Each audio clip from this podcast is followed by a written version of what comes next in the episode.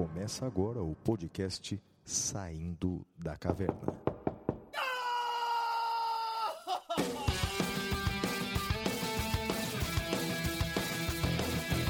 Com Guilherme Madeira, Fala galera, sejam bem-vindos, sejam bem-vindas. Flávio Martins, Salve, salve galera, muito bem-vindos, muito bem-vindas a mais um episódio do Saindo da Caverna. Eu sou Guilherme Madeira e vou acompanhá-los pelo encontro de hoje junto com meu amigo Flávio Martins. E aí, Flavião? E aí, Madeira, estamos juntos, mais um episódio, episódio número 82. Ó, Madeira, eu é, preciso começar o programa é, dando os parabéns para você, né? Não, É. não, não porque é seu, seu aniversário, o aniversário já, já foi há algumas eh, semanas, mas te dar os parabéns por, por duas razões. Primeiro, é, porque você vai lançar agora, é, juntamente com o professor Gustavo Badaró, é, um, um livro é, incrível, uma e o coletânea. ministro, ministro Schietti também, o ministro Exatamente, Rogério então- Schietti. Então vocês três, então é, brilhantes constitu... brilhantes processualistas e, e você também, é, é, lançando um livro incrível sobre os mais diversos assuntos de processo penal, não é isso? Parabéns, cara. É isso, eu agradeço. E Flávio, fo- foi até engraçado agora seu- os seus parabéns, porque você falou assim: é, tem grandes processualistas, tem o professor Badaró, o ministro Schietti, E e, tem tem, você. você. também. É, então, eu quis te provocar. Eu quis te provocar, mas como você não reagiu, eu falei, ué, ele não entendeu minha brincadeira. Não, eu estava esperando você falar para. Não, mas eu tava te provocando aqui, não é? Grandes expoentes Sim, do sim. direito e você. E eu, né? E eu tô lá no meio. É. Não, e outra coisa também, não é, Madeira? Eu soube que o seu curso de processo penal é, da editora Revista dos Tribunais é, é um sucesso de vendas agora por conta da Black Friday. Vendeu que nem Isso, pão, pão isso. quente, né? Parabéns, cara. Olha, Parabéns. Flávio, eu estou muito feliz, estou muito feliz mesmo. Assim, a edição praticamente esgotou, devem restar pouquíssimos exemplares. Eu estou muito feliz, muito feliz. E já trabalhando na oitava edição, né? Parabéns, parabéns, viu, Madeira? E já que e você eu não tá. soube também que o seu livro, ah, nas últimas 24 horas, estamos gravando isso na quinta noite, né? Uhum. Nas últimas 24 horas, o seu livro é o livro mais, jurídico mais vendido do país, é isso? Que história é essa? Pois é, isso só mostra, né, Madeira, que brasileiro adora um desconto, né, rapaz? Por isso que a! Por isso que a vacina é um sucesso aqui no Brasil, quando é de graça, né? É, e, e- e, felizmente meu livro está saindo por 64 reais e ele, e ele custa 215, então portanto Não agora é 63,70, porque eu, eu, eu, eu sei desses valores, dessas coisas todas, porque você mandou um e-mail, né? E como eu tô 64 cadastrado- é 64,50 para ser preciso, viu, Madeira? Ai, tá vendo? Tá vendo? Eu lembro que eu 60 tinha é. visto no e-mail. Eu, eu achava até que era 64,70, mas ok, 64,50. Muito bem, muito Não, bem. e aí os nossos ouvintes, não é? Se eles puderem aí é, é, presentear, tá chegando o Natal, não sabem o que vão dar de presente, tem os nossos livros aí, não é, Madeira? Então, o é meu isso aí. O meu é o curso de Direito Constitucional da editora Saraiva e o seu? O meu é o curso de processo penal da editora RT, a sétima edição. É isso aí, tamo juntos. Então, Madeira, num monte de notícia que é ruim aqui que a gente vai comentar, tem essas duas notícias que são maravilhosas, pelo menos pra nós, é né? isso aí, é isso aí. Muito feliz e vamos agora para o primeiro bloco, o Correspondentes da Caverna. Até já. Oh. Correspondentes da Caverna.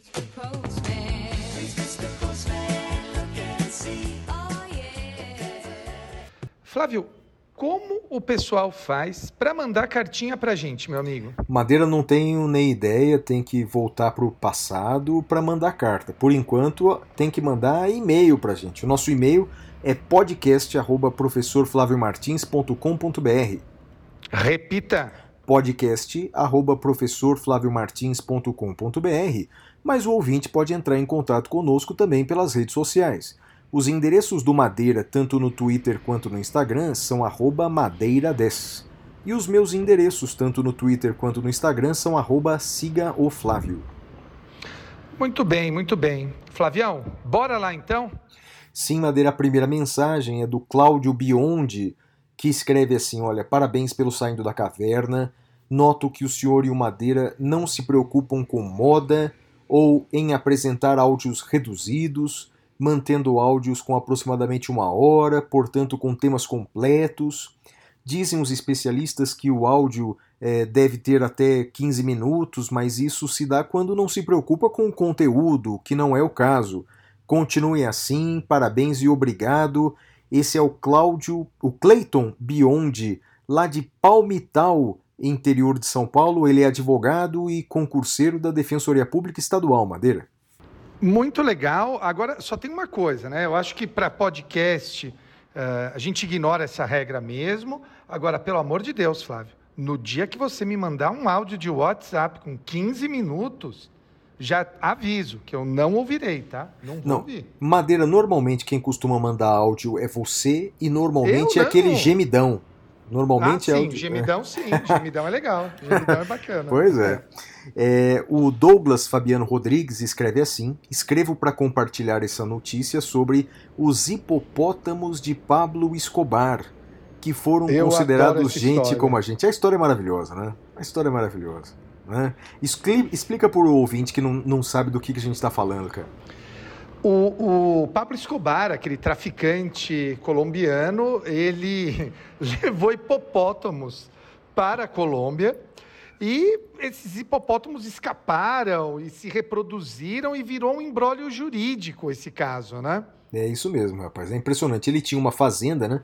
Não me lembro exatamente o nome da fazenda, mas ele tinha uma fazenda e fe- transformou numa espécie de zoológico com animais exóticos e tinha vários hipopótamos lá, não é, Madeira?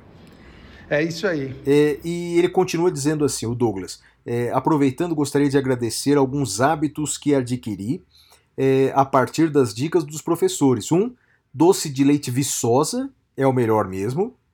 Dois, livro A Revolução dos Bichos, de George Orwell, e a frase todos os animais são iguais, mas uns são mais iguais que os outros, mostra muito, mas muito mesmo, é, desses tempos de agora.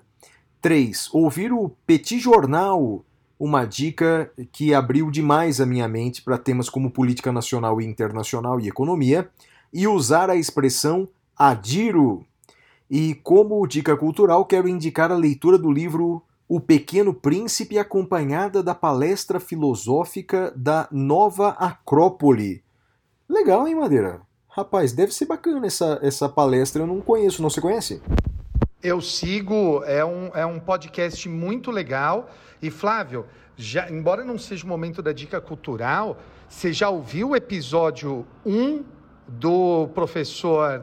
ah, ah, oh, meu Deus, me fugiu o nome dele agora. Lá de Minas, né? O- lá de Minas, Amaro Fleck, sobre Não, o ainda não. liberalismo. Ainda não, os ainda não. protoliberais. Não, não, Cara, não. É bom, é? Maravilhoso, maravilhoso. É, vou ouvir, vou ouvir. maravilhoso. Vou ouvir, Madeira. E vamos que vamos, cara. Essas foram as mensagens selecionadas da semana.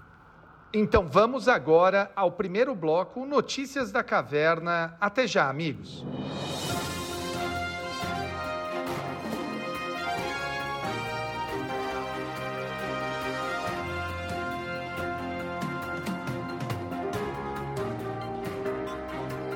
Notícias da Caverna. Madeira, a primeira notícia que eu separei é que nessa semana o STF julgou a ADPF 279. E nessa ação, o Supremo admitiu que os municípios do Brasil possam criar serviços de assistência jurídica gratuita. É, o que algumas pessoas estão chamando de defensorias públicas municipais. É? A ministra relatora foi a ministra Carmen Lúcia, ela decidiu dizendo que esse caso é parecido com a assistência jurídica gratuita prestado pelos escritórios de prática jurídica das universidades e também é, pela advocacia pro bono é, ou decorrente de parcerias com o AB na assistência à população carente. O voto da ministra Carmen Lúcia é, foi seguido pelos ministros Dias Toffoli, Alexandre de Moraes, Edson Fachin, Luiz Roberto Barroso, Rosa Weber, Ricardo Lewandowski, Gilmar Mendes e Luiz Fux. Então, portanto, Madeira, segundo o STF, é, os municípios podem criar os seus respectivos serviços de assistência jurídica gratuita para a população numa espécie de defensoria pública municipal. O que, que você achou dessa decisão, Madeira? com todo o respeito possível, eu discordo dessa decisão, porque o modelo, e, e aí eu acho que houve uma confusão, eh, com todo respeito, o modelo de, a- de advocacia pública pro bono é da Defensoria Pública. Você pode ter escritórios que atuem eh, pro bono, escritórios de faculdades, como existe o Centro Acadêmico 11 de Agosto, por exemplo, o Centro Dom Orione da PUC, aqui em São Paulo. Isso não é problema algum. O problema é pensar o Estado fornecendo um segundo modelo de assistência judiciária gratuita e, nesse ponto, com todo respeito, ah, eu discordo da- da- do julgamento do Supremo. E você, Flávio? Bem, vamos lá, vou dar meu ponto de vista aqui. A Constituição Brasileira, no artigo 23, ela estabelece eh, uma lista de competências que ela chama de competências comuns, que valem para todos os entes federativos. Vale para a União, vale para os estados e vale também para os municípios. Então, por exemplo, vou dar dois exemplos de competência comum estabelecidas na Constituição. É competência comum zelar pela saúde, por exemplo, cuidar da saúde da população. Então, por isso, nós encontramos postos de saúde municipais, hospitais estaduais, temos aí um aparato da União através do SUS, etc. Outro exemplo de competência comum de todos os entes federativos, a construção de casas populares. Então, programas habitacionais são da responsabilidade de todos os entes federativos. Então, União, com seus programas lá, Minha Casa Minha Vida, Casa Verde Amarela, parece que o nome mudou, é, os estados com seus programas habitacionais e os municípios quando podem. Então, enfim, a Constituição ela prevê hipóteses de competência comum. Quanto à assistência jurídica gratuita, ela não é, segundo a Constituição, ela não é uma ah, competência comum de todos os entes federativos. Ela está no artigo 24 da Constituição, para ser preciso, no inciso 13, que trata da competência concorrente. Segundo esse artigo, cabe à União legislar de forma geral e os estados legislarem de forma específica sobre a assistência jurídica e a defensoria pública. Então, eh, no meu entender, essa decisão do Supremo ela é bastante equivocada. Primeiro, não, não é da responsabilidade dos municípios prestar a, a assistência jurídica gratuita. Alguém vai dizer, mas Flávio, mas isso não é bom para a população? Mais direitos para a população? Veja, é, o dinheiro ele não é inesgotável. O dinheiro público não é, é inesgotável, não é infinito. O Estado, o, município, no caso, ele tem que priorizar as competências que a Constituição deu a ele. né? Uma delas é a educação eh, infantil e o ensino fundamental, que, meus amigos, é um dos piores do mundo, o prestado no Brasil.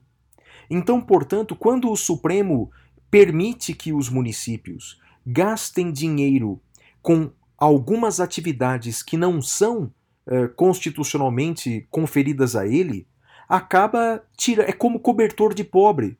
Para cobrir o pé descobre a cabeça, ou vice-versa. E eu discordo frontalmente, mas muito dessa frase dita pela ministra Carmen Lúcia, que diz assim: não, mas é, é a mesma coisa que a assistência jurídica prestada pela OAB ou assistência jurídica gratuita dos escritórios de advocacia das universidades. Sabe qual que é a diferença? É que nesses dois casos não há dinheiro público envolvido. Não há dinheiro público envolvido. O Estado não gasta um centavo com essas parcerias com a OAB, ou, ou no caso da advocacia pro bono, e no caso dos escritórios de advocacia das faculdades. O que o Supremo está permitindo é que o município gaste dinheiro público nessa política pública que nem está prevista na Constituição como competência dele. Olha, eh, eu lamento essa decisão profundamente, respeito aqueles que entendem eh, em sentido contrário, mas eu creio que a decisão está bastante equivocada, Madeira. E a sua notícia?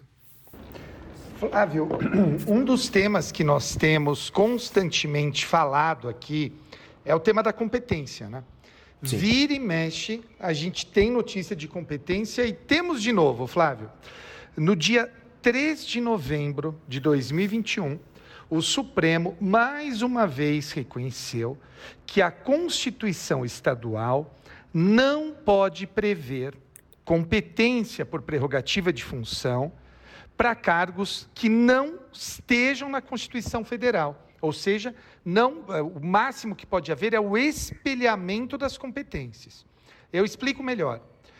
A Constituição do Estado do Piauí, ela fixava a competência por prerrogativa de função para defensor público, procurador e delegado geral de polícia. E o STF falou: olha, essas funções não têm prerrogativa de função na Constituição Federal. Logo, não podem tê-lo na Constituição Estadual. Esse é um tema que tem tido relativo consenso, né, Flávio? Sim, de fato, de uns cinco anos para cá, é, antes até que se admitia algumas competências é, por prerrogativa de função estabelecidas na Constituição do Estado, tanto Madeira, não sei se você lembra bem, vai lembrar, tinha até uma súmula do STF, hoje ela não faz muito mais sentido, mas que dizia que a competência do júri prevalecia Ah. sobre a competência por prerrogativa de função estabelecida só na Constituição do Estado. Lembra disso ou não? Lembrei, lembrei. É, hoje não essa lembro o número súmula da súmula. também não, mas hoje ela não faz muito mais sentido. Aliás, ela não faz sentido porque não há mais competências por prerrogativa de função estabelecidas eh, exclusivamente nas constituições estaduais. E creio que Sim, foi um, foi um enorme avanço do STF, não é? É, é, competência por prerrogativa de função, ou mais conhecido como foro privilegiado, é um negócio tão excepcional, mas tão excepcional, ou deveria ser, que somente pode estar prevista na Constituição Federal. Então concordo com essa posição é, do Supremo dos últimos cinco anos. Bem, a gente bate, mas também assopra, não é? Discordamos da primeira posição, mas concordamos com essa, não é? É E- isso aí. Qual que é a sua próxima notícia? A minha próxima notícia, viu, Madeira, é que na madrugada de quinta para sexta-feira, de quarta para quinta-feira, a Câmara dos Deputados aprovou em primeiro turno a emenda constitucional que flexibiliza o pagamento de precatórios pela União. Com essa flexibilização e, portanto, com essa mudança do teto de gastos, eh, isso vai permitir que a União invista eh, em alguns projetos eh, sociais, como é o caso desse projeto chamado. Eh, é, bem, é o que vem em substituição ao Bolsa Família, acho que é Bolsa Brasil, qualquer coisa parecida. Acho que é isso. Acho que é isso. E também para aumentar o número de emendas parlamentares. Enfim, Madeira, ah, minha opinião sobre isso. E olha que para a votação ah, se deu na madrugada, por volta da uma da manhã, na Câmara dos Deputados, e eh, por quatro votos acima do quórum de três quintos, eh, o, a proposta de emenda foi aprovada no primeiro turno. Bem, minha, minha opinião. É, eu sou muito a favor, mas muito a favor, de políticas públicas de distribuição de, direta de, de renda. Então, essa política pública de distribuição de renda, então esse projeto Bolsa Brasil, Bolsa Família, é, eu sou, sou muito a favor por várias razões. Seja por razão altruísta, seja por razão egoísta. Por razão altruísta, eu sou a favor porque, bem, ah, tem 40% dos brasileiros aí passando fome, sem 40% dos brasileiros sem saber o que vai comer até o fim do dia. Então, portanto, o Estado tem o dever, um Estado que é um Estado Flávio, social. Oi, diga, Madeira. Desculpa, já, já tá em 40%? Aproximadamente. A última pesquisa era de 40% de brasileiros com insegurança alimentar, Madeira. Ou seja, Caramba, pessoas que não cara. sabem o que vão comer até o fim do dia. Caramba. Pois é, e, e- então quer dizer, então por razão altruísta, o Estado tem que fazer algo para essas pessoas. Por razão egoísta, bem, veja, você tendo milhões de pessoas com 400 reais nas mãos, é a chance que eu tenho, Madeira, de vender o meu livro, que agora está R$ 64,50.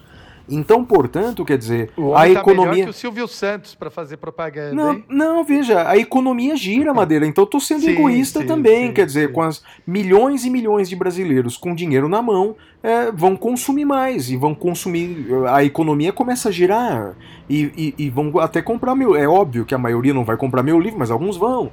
Enfim, é, por razão egoísta ou altruísta, eu sou a favor.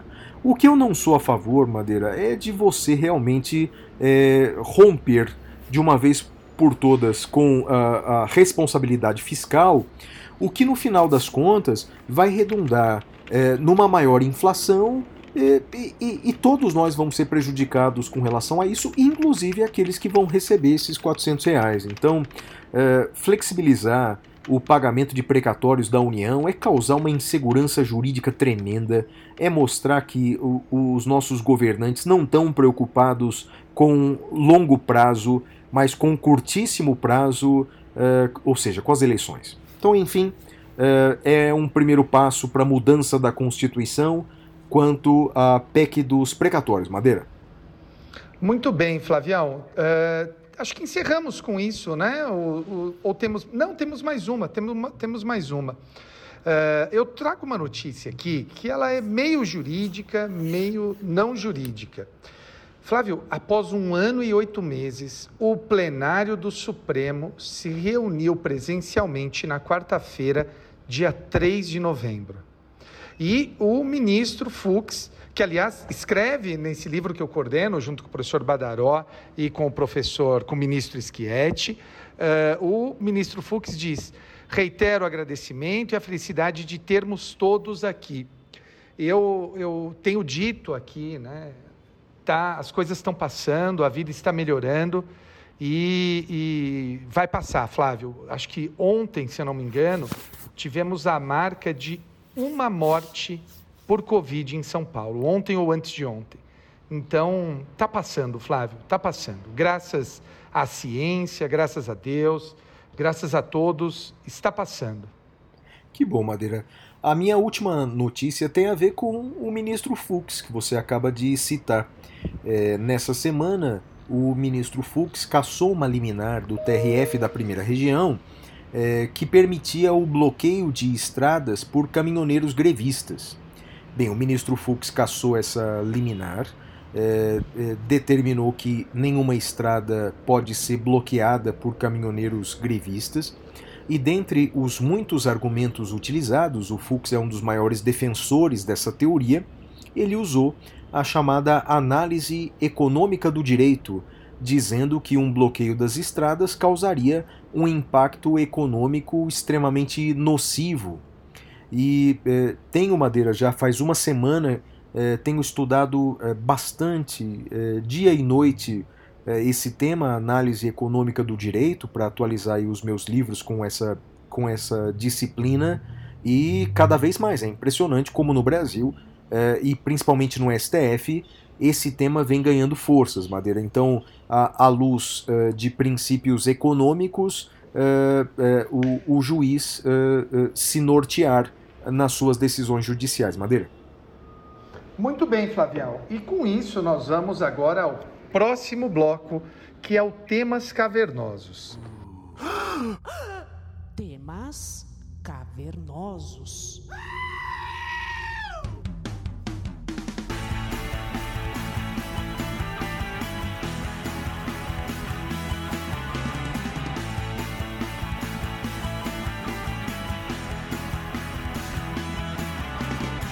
Meus amigos, nós temos tido aqui do nosso lado no Chile uma experiência maravilhosa, que é a constituinte chilena e a professora eh, e procuradora da República Natália Mariel, que é uma estudiosa sobre o tema, ela vai falar conosco sobre a aventura da constituinte chilena.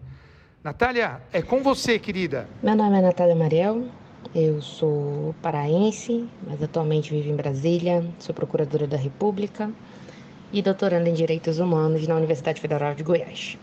Então, a convite do meu querido amigo Guilherme Madeira, é, que me pediu para falar um pouquinho sobre a minha pesquisa, porque ela toca no tema da Constituinte chilena. Estou aqui para falar com vocês. Assim, só para poder explicar inicialmente por que, que eu escolhi esse tema, por que, que eu estou nesse tema, minha área de pesquisa, ela sempre envolveu democracia e, de certa forma, ciência política, direito constitucional, direitos humanos como, de maneira geral. E, especificamente no doutorado, eu pesquiso a participação de gênero. Né? Eu estudo especialmente sobre os instrumentos eleitorais para a participação de gênero, né? para aumentar essa participação feminina na política. E eu estudo o Chile porque o Chile está atualmente escrevendo uma nova constituição e essa nova constituição ela é fruto especialmente da, da pressão né, de vários movimentos sociais, em especial o movimento feminista. Então, me interessa muito o tema para poder identificar o que, é que vai sair de produto dessa constituinte e qual a importância dos movimentos sociais, em especial feminista, para o desenvolvimento dessas políticas é, afirmativas, digamos assim, no âmbito eleitoral, no âmbito político. Tá? Porque tem muita divergência no mundo. Né? Eu acabei fazendo um levantamento sobre, por exemplo, cota de gênero em, eleições e tem muita divergência no mundo sobre a possibilidade do Estado ele intervir no âmbito político que esse espaço político ele seria um espaço livre, um espaço sem possibilidades maiores, digamos assim, de, de interferência. E em quase todos os países, é, a identificação dessa interferência, quando aceita, só seria possível através da Constituição. Então há aí uma, um grande impedimento, digamos assim, uma, uma exclusão de legislações infraconstitucionais que tratem de interferência no campo político. Mas, pois bem, fui estudar o Chile, né? Porque nós temos aí uma constituição em andamento e o Chile é, assim, para mim é fantástico. Eu acho que é, é, é muito apaixonante como objeto de pesquisa e a minha responsabilidade é falar um pouquinho para vocês, então, sobre esse é, é, desenvolvimento desse processo constituinte chileno. E então, é, em resumo, qual é a grande questão da, da, da constituinte chilena? O Chile, ele viveu um período ditatorial, né, governo Pinochet, e a Constituição atualmente em vigor no Chile é uma Constituição que foi editada em 80. Então, ela foi editada durante o governo do Pinochet. É, ela, foi, ela foi editada através da votação de um plebiscito, consulta, só que era uma consulta que não tinha controle popular, cheio de falhas, cheio de, enfim, desvios. É, essa Constituição, ela mantinha inclusive o Pinochet no poder, ele, já- ele só saiu em 88, 89, se eu não me engano, através de um plebiscito.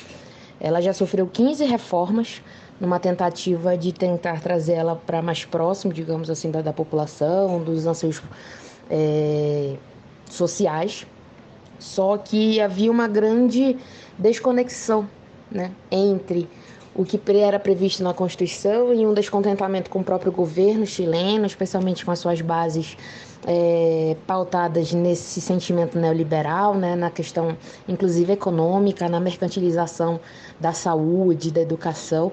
É, e aí em 2018 nós tivemos um levante de grandes movimentações impulsionadas por vários movimentos sociais, especialmente o movimento feminista, né, que levou aí várias pessoas às ruas, várias discussões para convocar a realização de um plebiscito para consultar a população se ela queria fazer ou não uma nova constituição.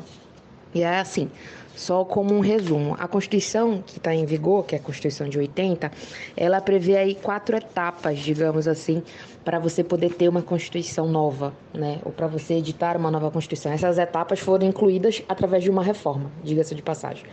Né, que não era, não tinha previsão de revisão do texto constitucional ou de edição de um novo texto. É, primeiro você tem que consultar o povo através do que ele chama de plebiscito de entrada.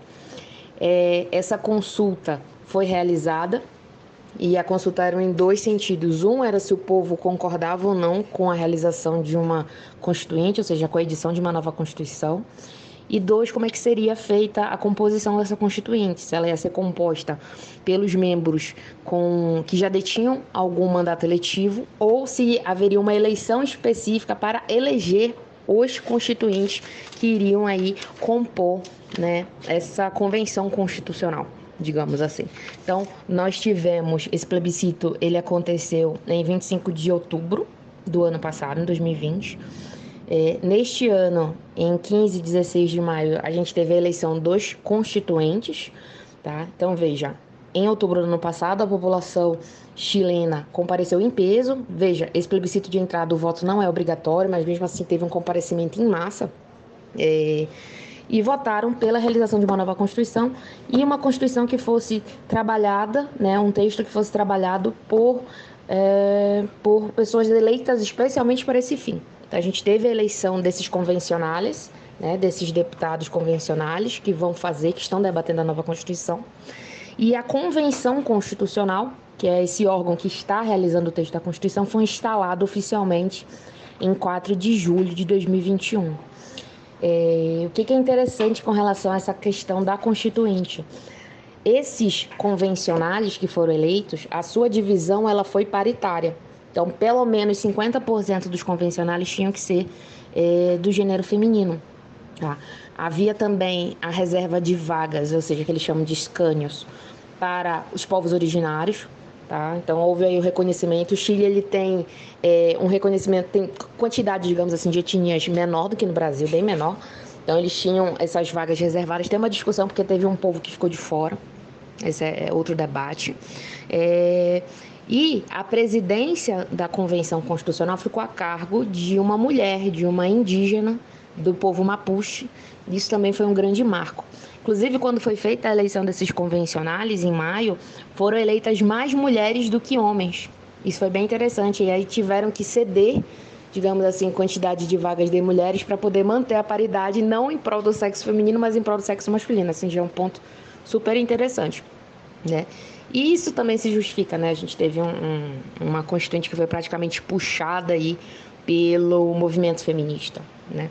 E aí, beleza. O que, que a convenção fez, então, desde que ela foi instalada agora em julho até agora? Eles votaram as comissões é, provisórias da Constituinte e eles votaram o regramento geral que vai reger, digamos assim, é, os trabalhos né, da Convenção Constitucional.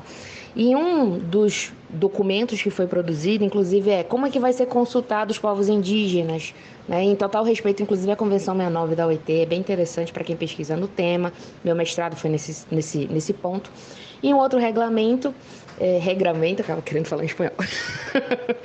é, e um outro regramento é relacionado à consulta popular, porque foram estabelecidas diversas ferramentas para possibilitar uma consulta popular bem efetiva é, sobre as disposições que estão sendo debatidas na Constituinte.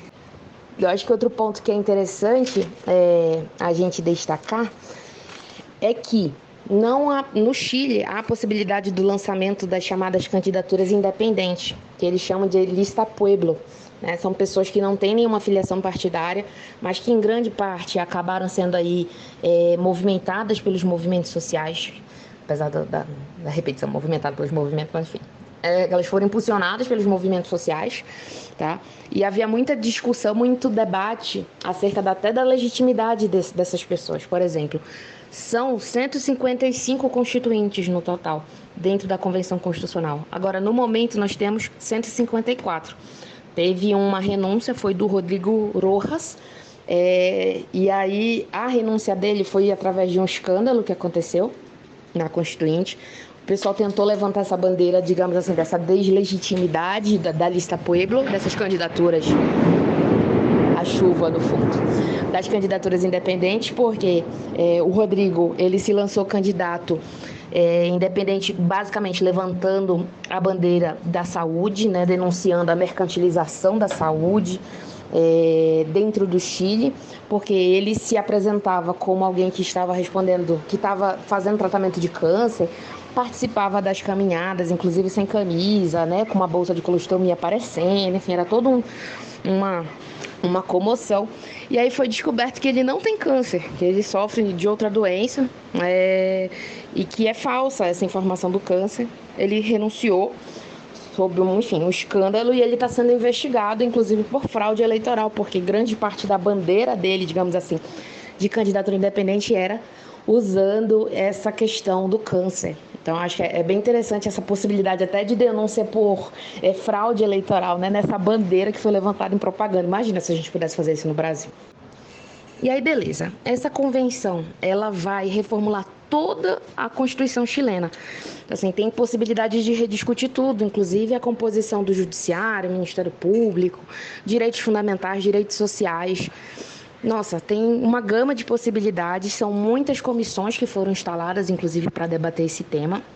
É, e, ve- e- e vejam, as únicas limitações, digamos assim, que foram impostas para que não pudessem ser feitas alterações era a relacionada ao caráter de República Democrática do Chile, então isso não pode ser alterado.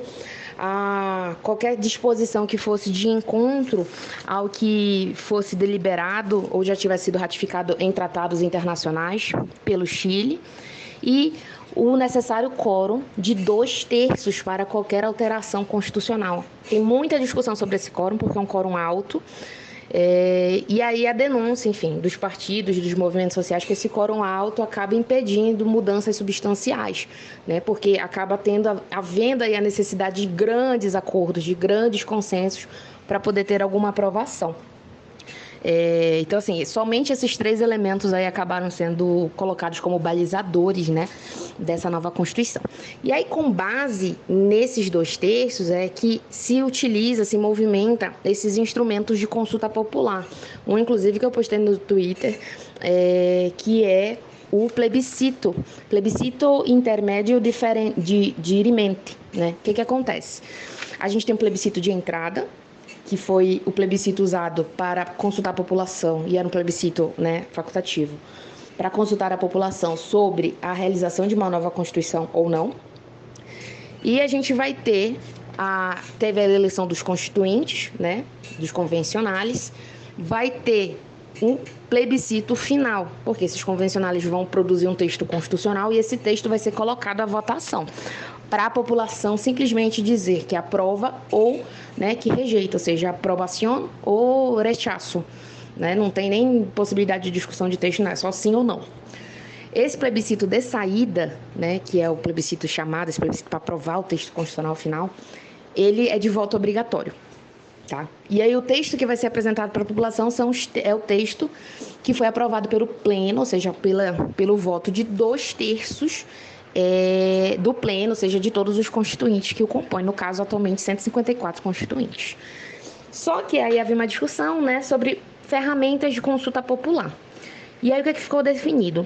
Normas é, que sejam ali de, de observância obrigatória na Constituição e que não tenham um, que não tenham um consenso constitucional, ou seja, que em uma primeira rodada de votação do pleno ela não alcança esses dois terços, né, vai ser tentada uma segunda rodada e ela não alcançando esses dois terços, mas atingido três quintos, que é um quórum menor, vai abrir a possibilidade da convenção avaliar se vai consultar é, um plebiscito. Esse plebiscito, que é o intermédio dirimente, porque ele é depois do plebiscito de entrada, que já foi feito, e ele é antes do plebiscito de saída. Ele tem que acontecer pelo menos 30 dias antes do plebiscito de saída. É, se for convocado, porque o que, que alguns autores é, e analistas dizem? Pode a convenção, né, os, os convencionais analisarem que não está chegando no consenso em uma determinada medida e vai gerar essa possibilidade de consulta popular de de repente tentar uma terceira via, uma terceira negociação, né? Então, assim, se tiver a convocação, eles vão juntar todos os textos que entrem nessa não aprovação de dois terços, mas que tenham atingido uma segunda votação três quintos, em um único plebiscito de voto obrigatório, e lá no Chile, maiores de 18 anos, nesse caso, seriam considerados como voto obrigatório, para esse caso.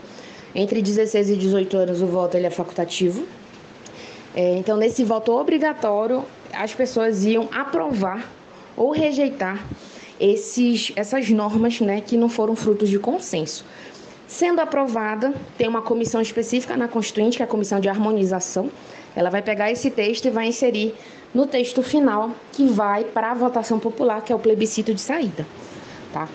Então, é, foi, uma, foi um acordo costurado né, entre, de uma frente ampla, inclusive de todos os lados, de partidos de direita, de esquerda e tudo mais, com uma tentativa de colocar uma opção àquele quórum de dois terços, que é muito alto, para aprovar qualquer alteração. Tá? E aí o texto constitucional sendo aprovado, ele substitui em toto completamente o texto constitucional de 80. E aí é isso, assim, em, em um resumo, digamos assim, do que nós temos atualmente é isso. Os documentos e as sessões da convenção, eles podem ser assistidos online no site da convenção, tá? É, e a gente está observando, eu acho que é uma, uma oportunidade ótima para quem estuda na área de direito constitucional, ciência política, enfim, é, e eleitoral, avaliar o trabalho da comissão, o trabalho de discussão, o trabalho de, de, de inclusão popular, digamos assim, porque o, o grande ponto dessa Constituição, do ponto de vista de princípios, digamos assim, é a observação de uma perspectiva feminista, isso foi colocado é, em totum, todos os dispositivos vão, passar por uma perspectiva de gênero, é uma perspectiva que leva em conta a equidade territorial, a plurinacionalidade, é, com respeito, então, não apenas convivência, mas respeito às diferenças culturais, no valor da interculturalidade. Então, são os princípios que estão norteando todas as comissões, né? sempre se pautando na tentativa máxima de participação popular.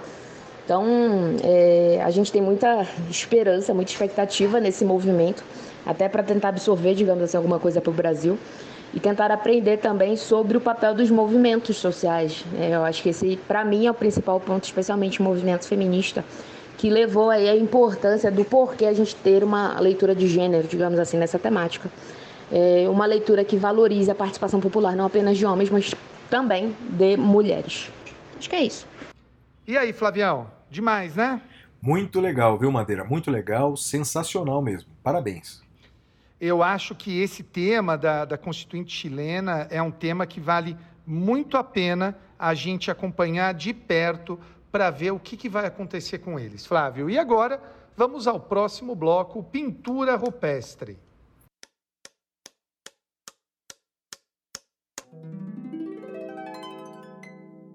Pintura rupestre.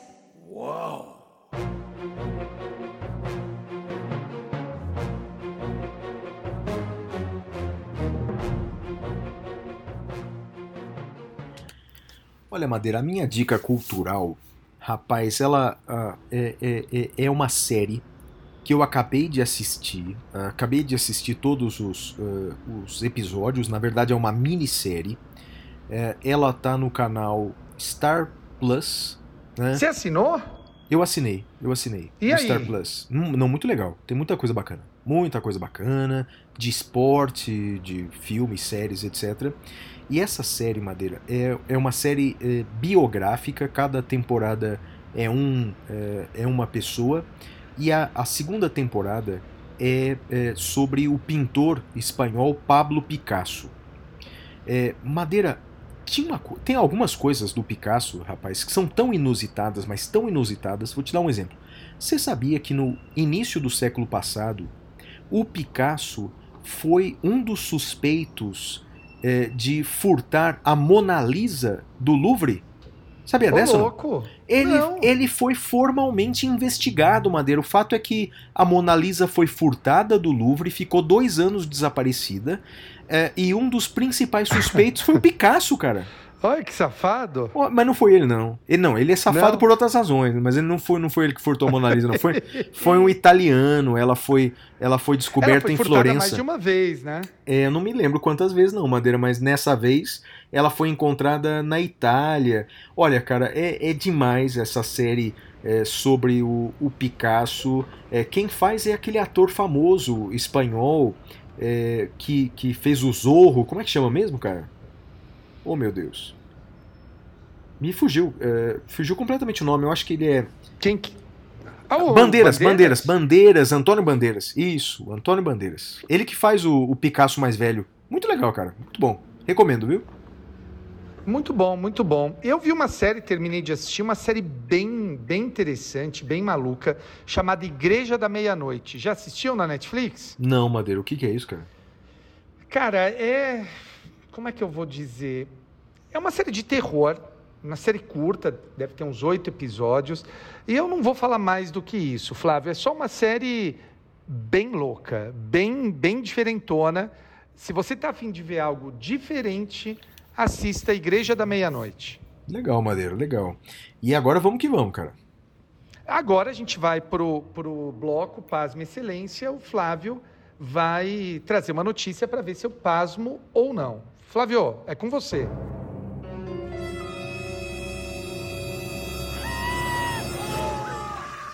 Pasme, Excelência.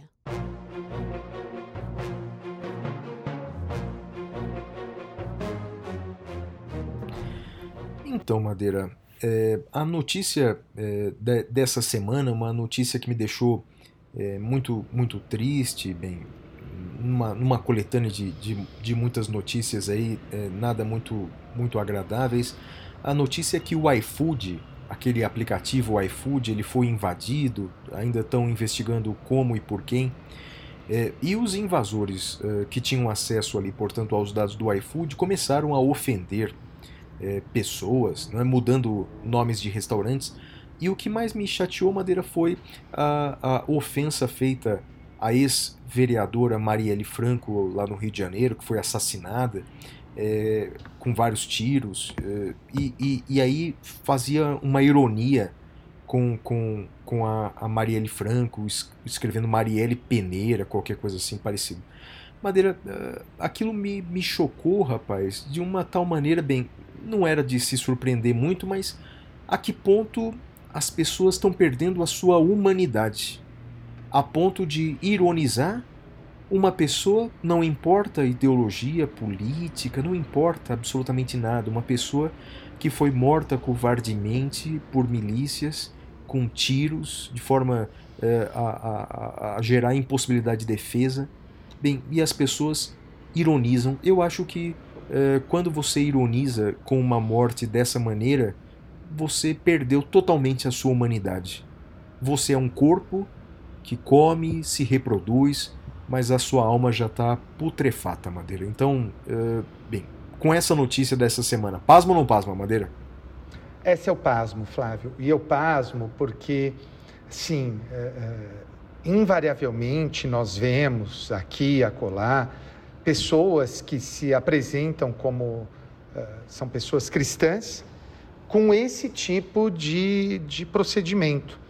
Eu sou cristão, eu sou católico e não é possível que a gente tenha lido a mesma Bíblia. né? Não, não é possível que a gente eh, creia no mesmo Deus. Então, aliás, perdão, eu não, não conheço um Deus que vá eh, aplaudir esse tipo de conduta, Flávio. Eu, eu conheço e me interesso por, pelas mais variadas e diferentes religiões. E não conheço uma religião cuja eh, conduta, cu- com- em que esse tipo de conduta encontraria amparo e seria, seria respaldada. É uma pena, é uma pena, e mostra só o grau de degeneração eh, que nós vivemos. né? Não é exclusivo da sociedade brasileira, eh, mas é sintomático e é assustador.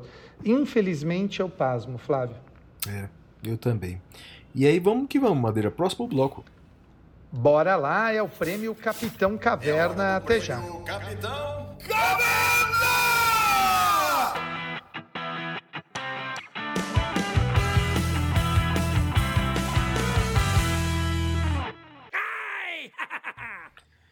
Madeira, o meu destaque eh, negativo da semana vai pro descaso total com esses valores de altruísmo, eh, eh, eh, honestidade, eh, respeito ao próximo, o- e, e- e- em contrapartida a supervalorização de, de valores ou de princípios ou de atitudes eh, que são tristes, não é? Então, portanto, é, a, a, a- a ignorância, a ofensa, o descaso com os demais, eh, a pouca preocupação com eh, o bem-estar público e uma preocupação absolutamente egoística, enfim, para essa, eh, essa sombra que parece que se apresenta perante todos nós, vai o meu destaque negativo da semana. Madeira, e você? O meu destaque negativo vai para a apatia. Né? Infelizmente, cada vez mais nós temos visto a apatia tomar conta das pessoas e precisamos lutar contra isso. Enquanto tivermos cachorros ah, ao nosso lado, Flavião, quem que está gritando aí? A turma toda, Madeira. Aqui eu tô cheio de cachorro, estão todos gritando aqui.